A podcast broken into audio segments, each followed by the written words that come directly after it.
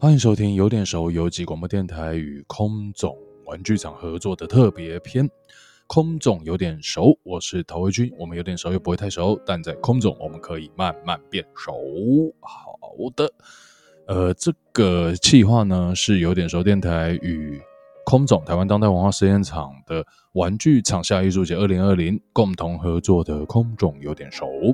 那这个计划就是要收集游击录制空总曾经服役的这个长官以及周边的工作或者是居住或者是诶他可能常去附近休息运动的一些首领长辈的故事。那借由这些人的故事，可以让我们串起一个地关于这个地区的更多的。呃，想象的或者是一些理解的呃角度，或是可以用不同的观点去看待空总这个园区。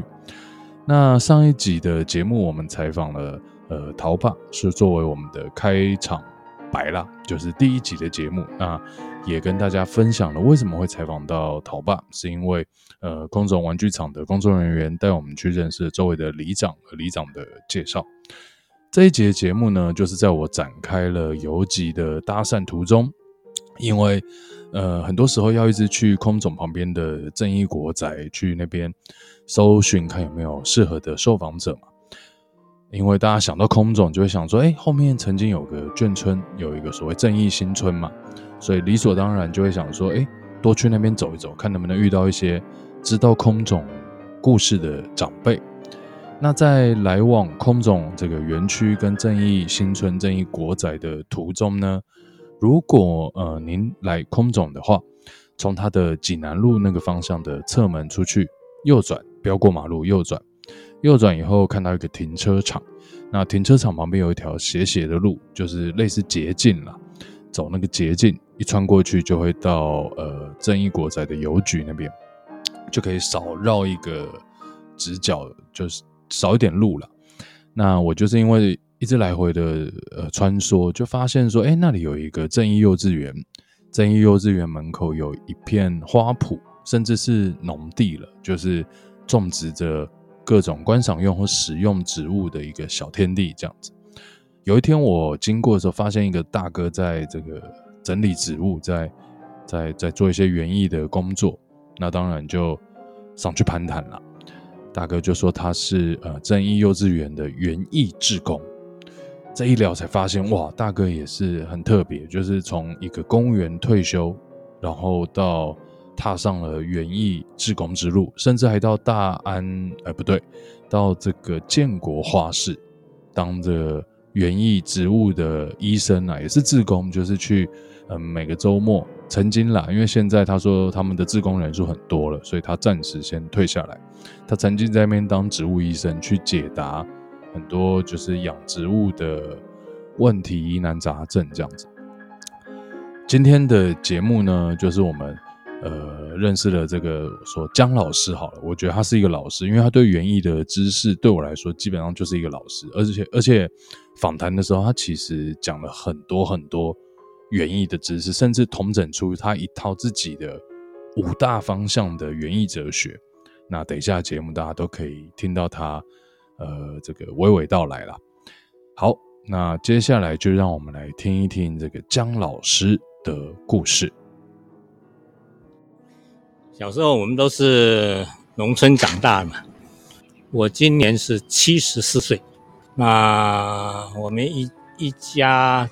在新竹芎林，那在我们那边有一个很有名的风景区，叫做飞凤山，是新竹的八景之一啊。所以我们就在飞凤山的山脚下长大的，所以那边的农村生活是非常淳朴。那我们小时候都要下田，大概五点多起床，如果不上学的话，大概就到田里去工作了。水稻是我们最主要的耕作物，像除草是我们主要的工作了。然后呢，割稻，稻子收成以后，那我们就要种菜。那像我们的家的地啊，大概只有六七分了，但是我们有十口人，所以我们收成呢只够吃半年了。这不足的部分，就要靠我爸爸和我大哥、我的妈妈、姐姐们。去外面打工，然后赚取一点生活费。所以乡下那时候是非常拮据的，因为乡下养活一家人呢、啊，至少要一甲田以上，才有办法维持生计。那我们的田，我们是佃农嘛，所以大概只有六七分。所以我小时候大概国一吧，国二就帮人家放牛啊，国三就帮人家整理橘子园啊，去除草，还要帮他松土。寒暑假都要帮邻居放牛、割草。那除了种稻种菜以外，再来是种水果。所以这些呢，在乡下都是基本，我们讲的基本技术也好了，基本功也好了，那从小就这样训练出来的。那我们因为我是念师范学校，只有寒暑假回家才会下田。那十八岁一毕业，我们就分到台北了。那从此就脱离这个农 农村，几乎都没有下田，也没有种菜，因为台北没有地啊。所以，而且我们进入职场以后，几乎都是公务员上班嘛，上班下班就是一般的上班族。那我是十八岁新竹师范毕业以后。就到台北就开始教书，啊，教了将近十年，就转换跑道，那考上税务人员，就到台北市国税局，再服务了三年，后来再去参加高考，就到中央信托局去做政府采购的业务，啊，一做做了三十六年，就标准的白领阶级上班族，那几乎和职务和农作。完全脱离了，就是上班加班 工作，几乎三十几年如一日啊。因为公务员生活的确也也蛮规律，也很呆板，也没有什么多大的变化，就这么平平淡淡做到退休。所以我九十九年底就退休了。呃，退休以后就就想说以后要做什么，因为退休以后时间很多啊。那以前职场所有的技术、所有的专业，全部都归零，因为没有舞台了。所以那些国际贸易啊、政府采购啊、什么商业企管啊，以前呢非常非常的专业。退休那一天全部归零，因为没有舞台。那后来想，应该要再自己再另外找舞台嘛，就回想到我们小时候都是农村长大的。所以呢，就想说，好吧，那再回到农村，再把农村那一套搬出来。所以就开始非常认真的去研究植物。那这有几个，第一个我去上课，植物的最基本的基本功开始。虽然我们在十八岁以前都在农地打滚，实作经验是有，但是理论没有，书本的知识没有，所以要回头再把基本功捡回来。最主要的就是泥土、水、空气，还有呢，植物所有它生长的过程。所以这基本功大概就花了有将近两年的时间，彻底把它搞清楚，知道植物的生长原理。因为植物和我们的关系实在太密切了，不管是食衣住行娱乐，然后每天的柴米盐盐油酱醋茶。都和植物有关，所以除了基本功以外，我还跟老师去学做盆景。为什么学做盆景呢？因为在植物界里面最高阶段就是盆景。如果你把盆景能够种活养活，所有的植物一定可以做得非常漂亮。比如说，我们到玉山顶看那个柏树、松那个松树，经过上千年风吹雨打，照样能够屹立不摇。它可能呢？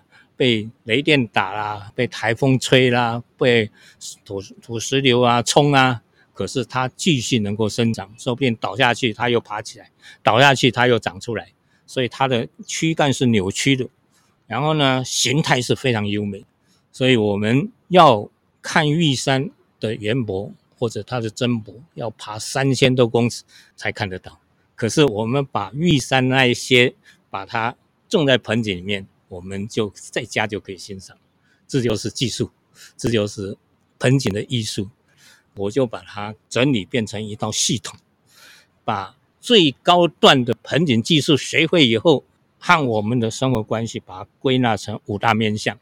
第一个面向就是园艺养生，因为我们每天都要吃嘛。那你知道吃所有的根源是在哪里？是在植物啊。我们不管每天吃的稻米、面包、蔬菜、水果，都是植物。你吃的食物，它是怎么种出来的？在什么地方种的？它的泥土是什么样的土？它的水是什么样的水？它的空气是什么样的空气？然后呢，它用什么肥料？他用什么方法去种？那种出来以后，它是怎么采收？采收以后，它怎么运送？运送到超市。买回来，我们再去烹调，再进到我们的胃，就从农地到餐桌这一段流程是非常非常重要，而且是非常非常和我们息息相关。所以我第一个面向就是园艺养生这一块。所以以前我在中运局有做过大宗物资的买卖。所谓大宗物资，最主要就是稻米、大麦、小麦、黄豆，还有玉蜀、玉米。这个我们叫大宗物资。加入 WTO 以后，我们每年要从国外进口十四万五千吨的稻米。那你说台湾稻米已经过剩，为什么还要还要从国外进口？那是规定的，你加入 WTO 就要受它的限制。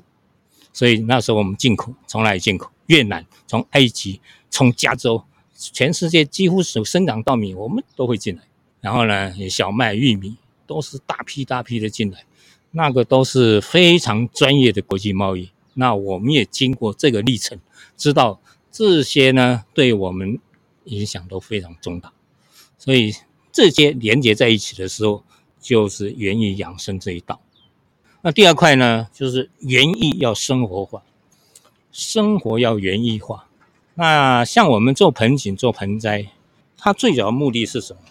你就要欣赏。那如果家里有这些，造型很漂亮的盆景，可以让我们每天赏心悦目啊，调剂我们的生活啊。每天弄弄花，弄弄草，也可以呢，让你的心情呢很愉快啊。让植物进入你的生活，你的生活就会非常的丰富。为什么呢？因为我们常常讲，植物你怎么对待它，它也怎么对待你。你天天跟它说话，天天跟它说好话，它就花开得很漂亮给你看。你又不理它，三天不浇水，它就死给你看。除了欣赏以外，你在照顾它的时候，你就会花很多的心思去思考，然后呢，得到很多的知识。所以这一块很适合退休的老先生、老太太们。为什么呢？退休就是时间多嘛。可是有几盆植物的话，你每天就会很忙。为什么？第一个，你每天都要浇水。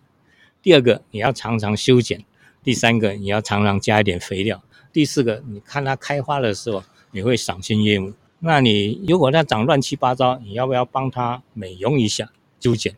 所以这样的话呢，比较多。你家里有五盆、十盆这些小盆景的话，你就会你的生活就可能每天的花一两个小时就有寄托。植物是孤独的对话，老人家最怕孤独寂寞。可是你有几盆植物的话，你绝对不会感到孤独，也不会感到寂寞。为什么？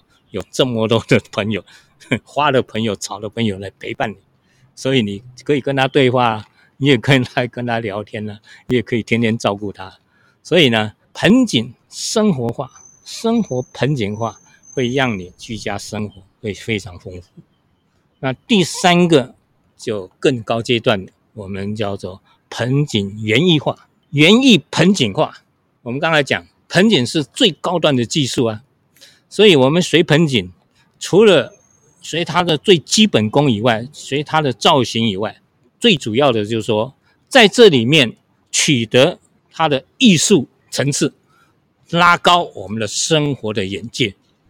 好的树没有好盆子去搭配，也显不出它的美妙。那你要摆设。这时候呢，就牵涉到艺术，所以啊，我们做完盆景以后，通常我们要展示。这些展示呢，就要考验你的艺术修养和你的艺术眼光，如何让你做出来盆景让大家能够接受，而且能够欣赏又能够赞美，就是走到艺术的层级了。啊。比如说我们展示出来以后呢，可能我们在背景会挂一幅字画，也可能呢搭配其他的艺术品，或者挂一幅书法。这样的话，整个背景看起来非常的搭配。所以这个就是随盆景最高的境界，就是把它展示出来。那这个展示就考验你的眼光、艺术修养，然后呢，跨领域，让每一个欣赏的人都能够进入你的境界。所以呢，这个是最高层次。所以呢，从养生到盆景生活化，到盆景艺术化，一个层次一个层次往上拉了。所以我们参加这个盆景，通常会会有一个组织，会有一个团体。因为像这个盆景，它每年都会办理展览，有全国性的，有各县市性的。那一展出来可能是上百盆，两三百盆排在一起的时候，你就可以再借这个场合去欣赏、看别人的创作，看别人是怎么样表现他的艺术，在这里面就可以学习的非常多，然后可以互相交流。就可以让我们整个跟外面接触，把我们的眼界放开，更可以跟外面交流，让你的生活就非常的丰富。那第四个层次呢？植物是我们最好的心灵导师，也是疗愈师。现在国家为什么建立那么多的国家公园？大概有一百多条的步道，然后呢，在都市里面有大公园，社区里面有小公园，这些公园。里面长满了植物，然后呢，外面的空气又非常清新，这最主要的就可以预防保健的功能。外面植物有芬多精啊，然后你常常走路也可以促进我们的身体的健康啊。走一条步道可能就花了半天，那怎么可能说退休没事做呢？会非常非常的忙碌。你不要多，一个礼拜走一趟就好。有时候我常常跟我太太去。淡兰古道去走路，来回走一趟大概花两个钟头。那这样的话，你大概半天就在在这个大自然里面，就这么可以让我们的身心就非常的开放，非常的舒畅。那第五个呢，可能大家都没有很深入的了解，其实植物是非常强的疗愈的效果。用第五个就是园艺疗愈。那现在大概有几家医院了？我在我所知的，像长庚也好，啊，像台大也好，他们特别开辟一个阳台，开辟一个植物的场所，然后那个桌子呢，就是你轮椅推过去，正好正好可以操作。他们可能一个礼拜安排一次，就是那个重病的或者呢比较没办法可以自由活动，但是他可以坐轮椅出来，他可以呢坐在上面，然后就开始操作。怎么样照顾植物？那这些操作照顾植物的时候呢，比你躺在病床上那个疗愈的效果可能百倍以上。所以这个就是我们一个整个的 picture。那我一直在这个领域里面，一直在每一个范围里面都在加强，都在研究，都在把它在让进入我们的生活。那为了让这些能够彻底的实践，所以呢，我在退休以后。就到幼儿园去帮小朋友去照顾植物，顺便也教小朋友怎么样去种植，怎么样欣赏植物。这个是完全是自工，在正义幼儿园，还有在新泰幼儿园。正幼儿园的小朋友大概有一百三十个吧。那我大概照顾了十年，呃，照顾小朋友大概有超过上千位。小朋友是非常非常认真，而且是接受力是非常强的。他几乎就像一张白纸啊，你讲什么他就照做。所以呢，这个体验呐，对他们讲是最宝贵的经验了。他们老师都会事先跟我商量，这个礼拜要种什么植物，怎么种，那我就事先把它规划好。当然，你要教小朋友。等于要他实际动手去操作，所以我都会教他们。如果要种植物，我们讲种菜好了。种菜有两种方法，第一个是撒种子下去，第二个就是呢菜苗把它栽种在上面。那不管怎么样做，第一件事情就是要翻土。那翻土每一个一个圆锹，他们就在那边挖。然后东挖西挖的挖的，有时候就挖出蚯蚓，他们就非常惊艳，哇，有这么多蚯蚓，蚯蚓在里面干什么啊？啊，怎么会跑到土里去啊？靠什么吃饭的啊？然后他怎么活啊？这些他问题就非常多，那我们就给他们解答。然后土翻完以后呢，你要种，当然要把它弄平，然后就教他们怎么样去下种。用种子种的话，你可能隔五公分用筷子戳一个洞，然后把种子埋在洞里面。再把它盖起来。那每一个小朋友这样操作以后，他将来有一天他又有这一块地，他就知道怎么样去种了。在幼儿园三年的时间，至少有六到八次，甚至十次的操作的经验。所以三年下来，我想他基本功大概都学会了。那么种下去以后，当然要浇水。长出芽出来以后，他们天天会去观察，有杂草要拔掉。等到长到某一个程度以后呢，它就会开花。开花的时候，蝴蝶就来了。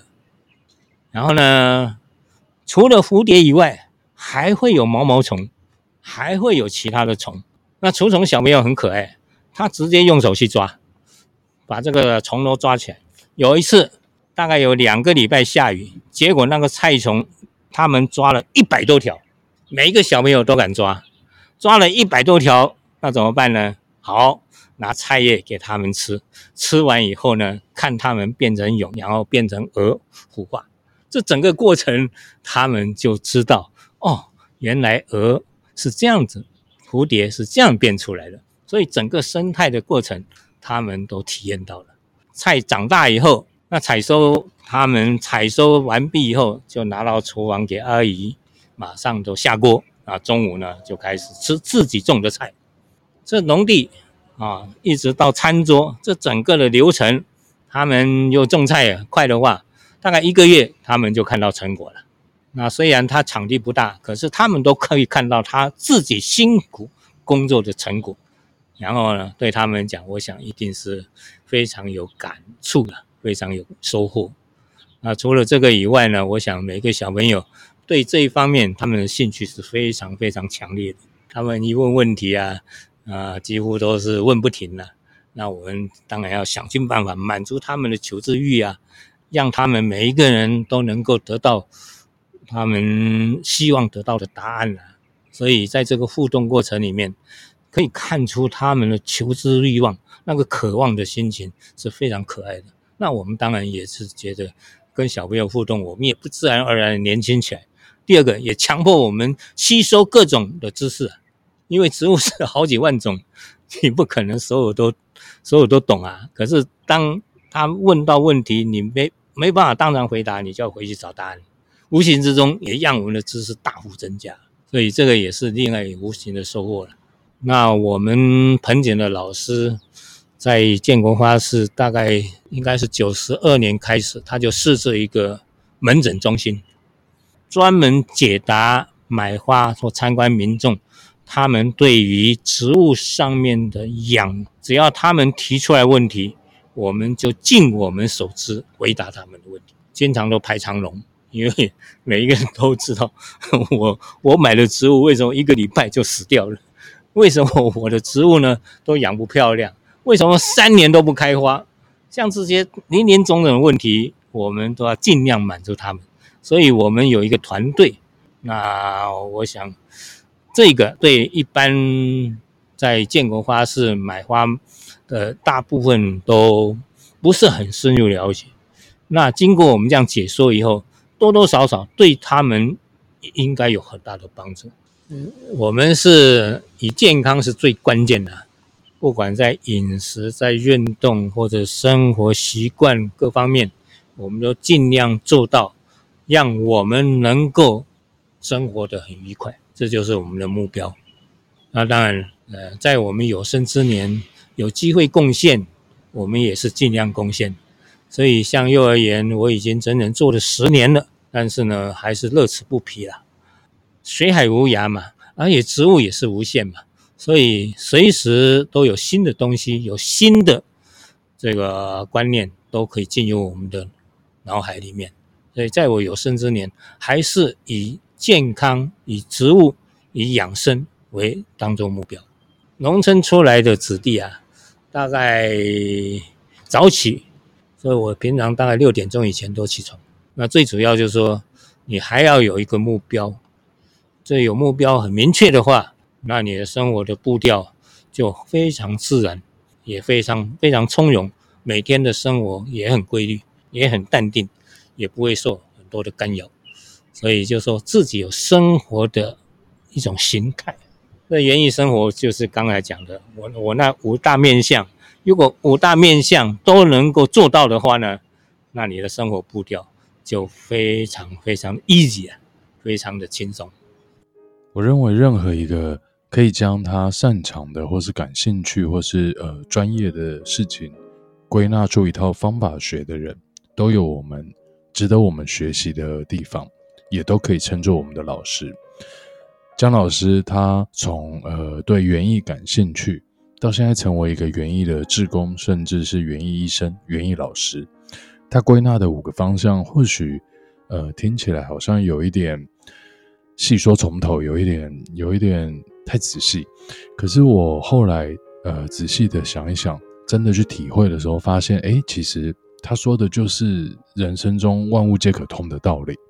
无论你今天喜欢的是高尔夫、是麻将、是爬山，或者是单纯和朋友聚会，甚至是呃一个人独处，无论你选择什么样的退休或是熟龄的，在呃事业的第一春结束之后，准备开启第二春之前的生活，这都会是你可以参考学习的一个方向。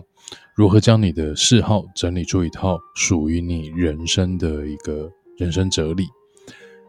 听了江老师的五大园艺方向之后，呃，我就问他，那对于空总这个园区，他有什么理解跟想象？所以接下来就让我们来听一听江老师对于空总，呃，台湾当代文化实验场这个园区的他的想法。因为我看到很多的。国中、国小，比如说像信义国中，他们的园区也很大，他们会规划，我看有十块，每一每一个方块至少有两坪大吧，那至少有十块那么大一个一个场地，让他们的学生亲自动手去种菜，亲自动手去种花。我想空总这么大一片哦。也能够有这么规划出来，不管像幼儿园的小朋友，或者像怀真国中，他们有兴趣的同学，也能够亲自动手的话，对他们应该有相当大的帮助。空总这么大一块园区，是不是也可以拨出一个地方好好规划？至少把我刚才讲的那前面那个三个哦，那个三个面向。园艺养生、园艺生活化，然后盆景艺术化，能够有一个实际体验的一个机会。因为亲自动手啊，那个效果是非常强烈的。你你光这样欣赏，当然也是非常好。但是你欣赏十次，不如你动手一次，因为动手以后，就变成你的专业知识，也变成你的专业技术。下一次你自己在家里。或者在任何一个地方，你都知道植物是怎么生长，你也知道怎么照顾它，你也知道怎么样让它长得最漂亮，是不是能够建议空总这样做？